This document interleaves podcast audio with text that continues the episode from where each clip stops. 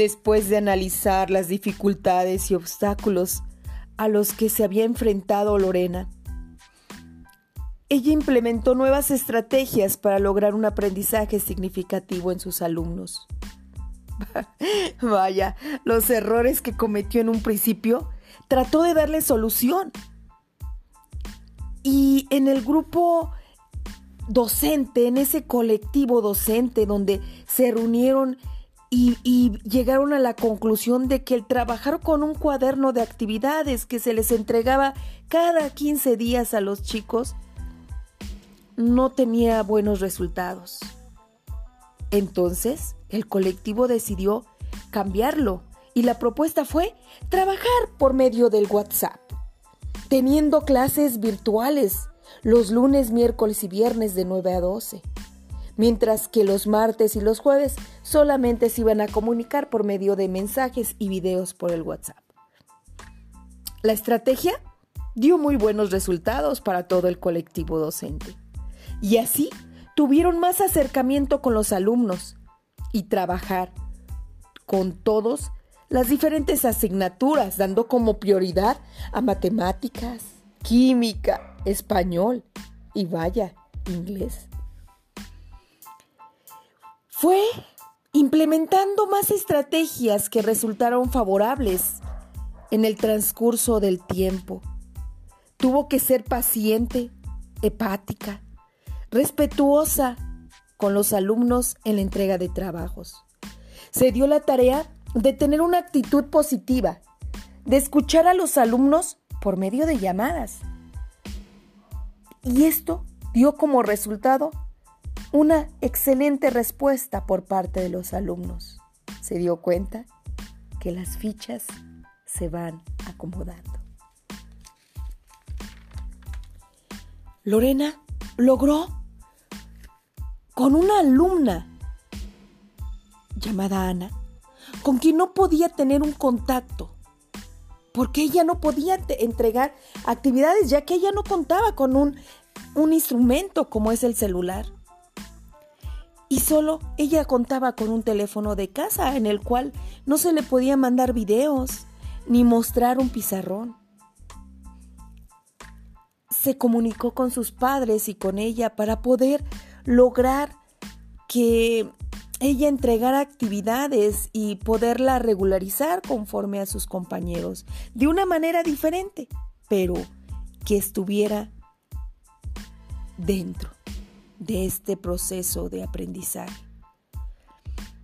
Ella, Lorena, se comunicó con Ana y llegaron a la conclusión y al acuerdo más que nada de que pues Ana tenía que tener ese aprendizaje.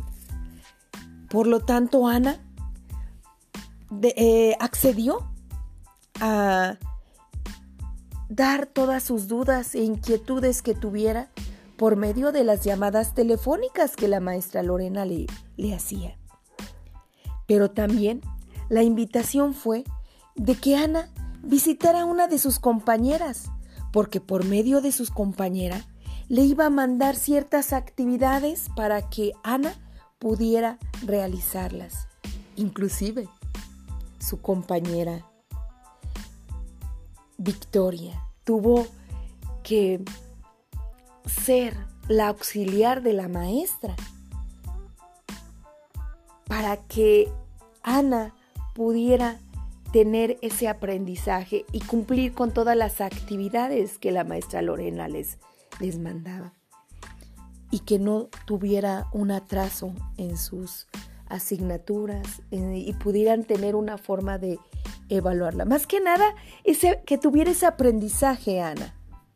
Afortunadamente, tanto los padres como Ana apoyaron a la maestra Lorena y pusieron de su parte para que ella pudiera estar en ese proceso de aprendizaje.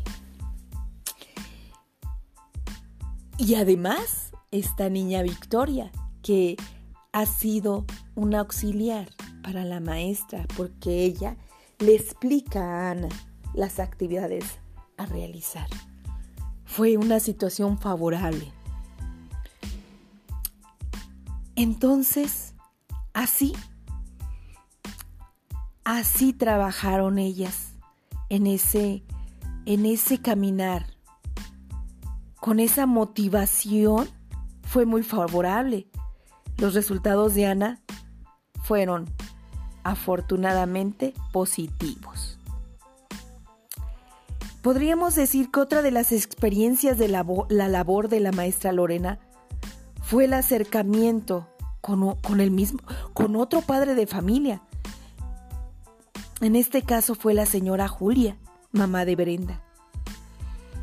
A, un día, la maestra Lorena estaba realizando sus actividades cuando ella recibió la llamada de la señora Julia, con la que no había podido tener contacto. La señora Julia estaba muy preocupada porque le preguntaba a la maestra por qué no había actividades para Brenda, ya que ella no veía que Brenda trabajara. Lorena le comentó que sí había actividades y que Brenda había faltado a diferentes clases, puesto que Brenda era tenía una actitud muy apática.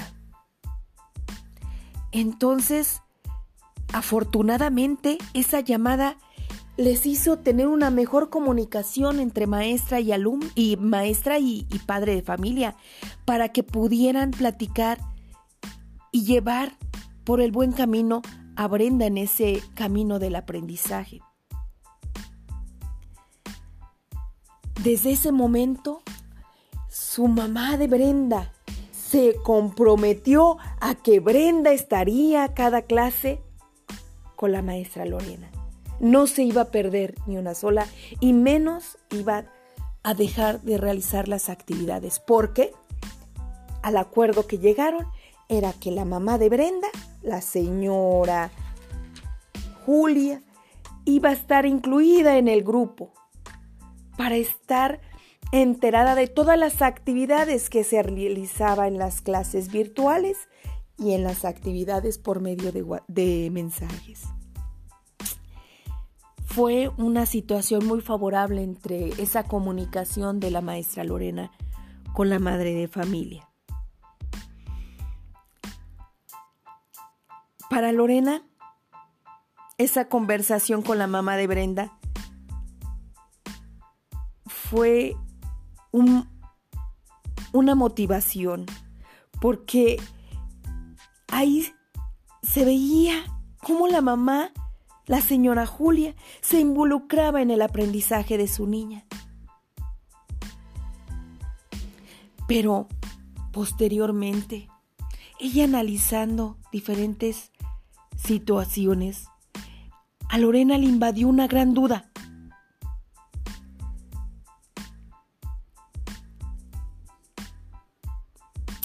esa gran duda le dio la tarea de preguntarle a un compañero maestro qué pasaba, cómo fue sus inicios cuando se enfrentó a dar clases en telesecundaria en unas zonas rurales.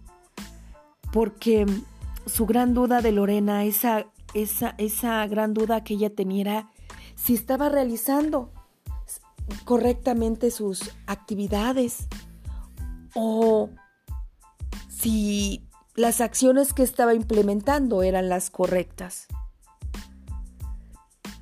Eran muchas las dudas sobre su práctica docente.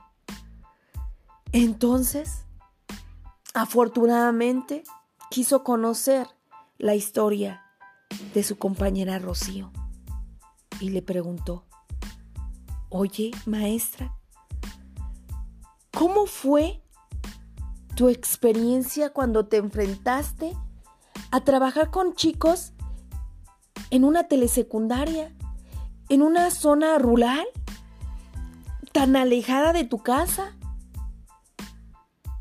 Tan alejada de la tecnología, donde vas hasta el cerro, vas caminando por horas y estás esperando que alguien te dé ride.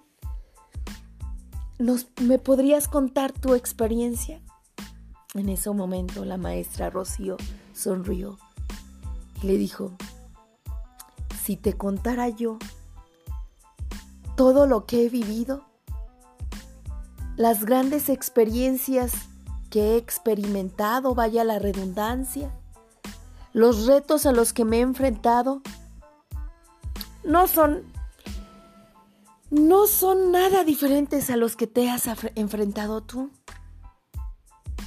A mí me mandaron a la Sierra Negra de la ciudad de Puebla, a un lugar muy, muy lejano, donde tenía que hacerme cuatro horas al llegar a esa institución, donde tenía yo que utilizar el caballo como medio de transporte para llegar a la comunidad. Afortunadamente la gente era tan linda y tan amable que aman al maestro y le brindaban el apoyo.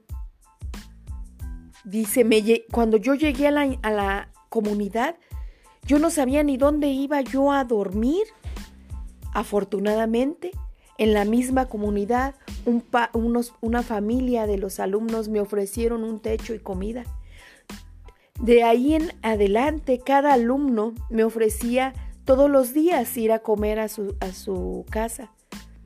Era la costumbre de la comunidad invitar al maestro, llevar a comer al maestro un día a cada con cada uno de sus alumnos. Yo tenía 15 alumnos.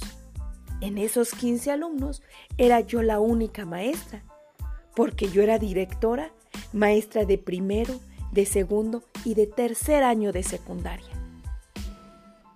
Maestra multigrado. Entonces, 15 alumnos tenía yo 15 días para comer. ¿Por qué? Porque me llevaban a, su casa a ofrecerme un rico taco. Fue algo tan maravilloso, te podría decir, maestra Lorena. Esas experiencias tan hermosas. Mi trabajo fue muy productivo y los chicos tenían mucha hambre de aprender. Me facilitaron mucho mi trabajo. Los padres de familia me apoyaron mucho porque también me lo facilitaron. Te puedo decir que la primera vez que llegué a esa escuela telesecundaria y me presenté a mi escuela con mis alumnos y padres de familia, fue el mejor momento que he vivido en mi práctica docente. Y ahorita con todos mis años que llevo de esa experiencia, te puedo decir que no cambiaría nada de lo que he vivido en estas experiencias como docente. Lorena se quedó callada. Vio cuántas similitudes había con la maestra Rocío en ese, a la hora de hablar y transmitir lo que ella, sus emociones, dice, cuando tú ejerces algo con amor, no te equivocas nunca. Nunca te vas a equivocar cuando lo haces de corazón, cuando tú amas, amas lo que haces.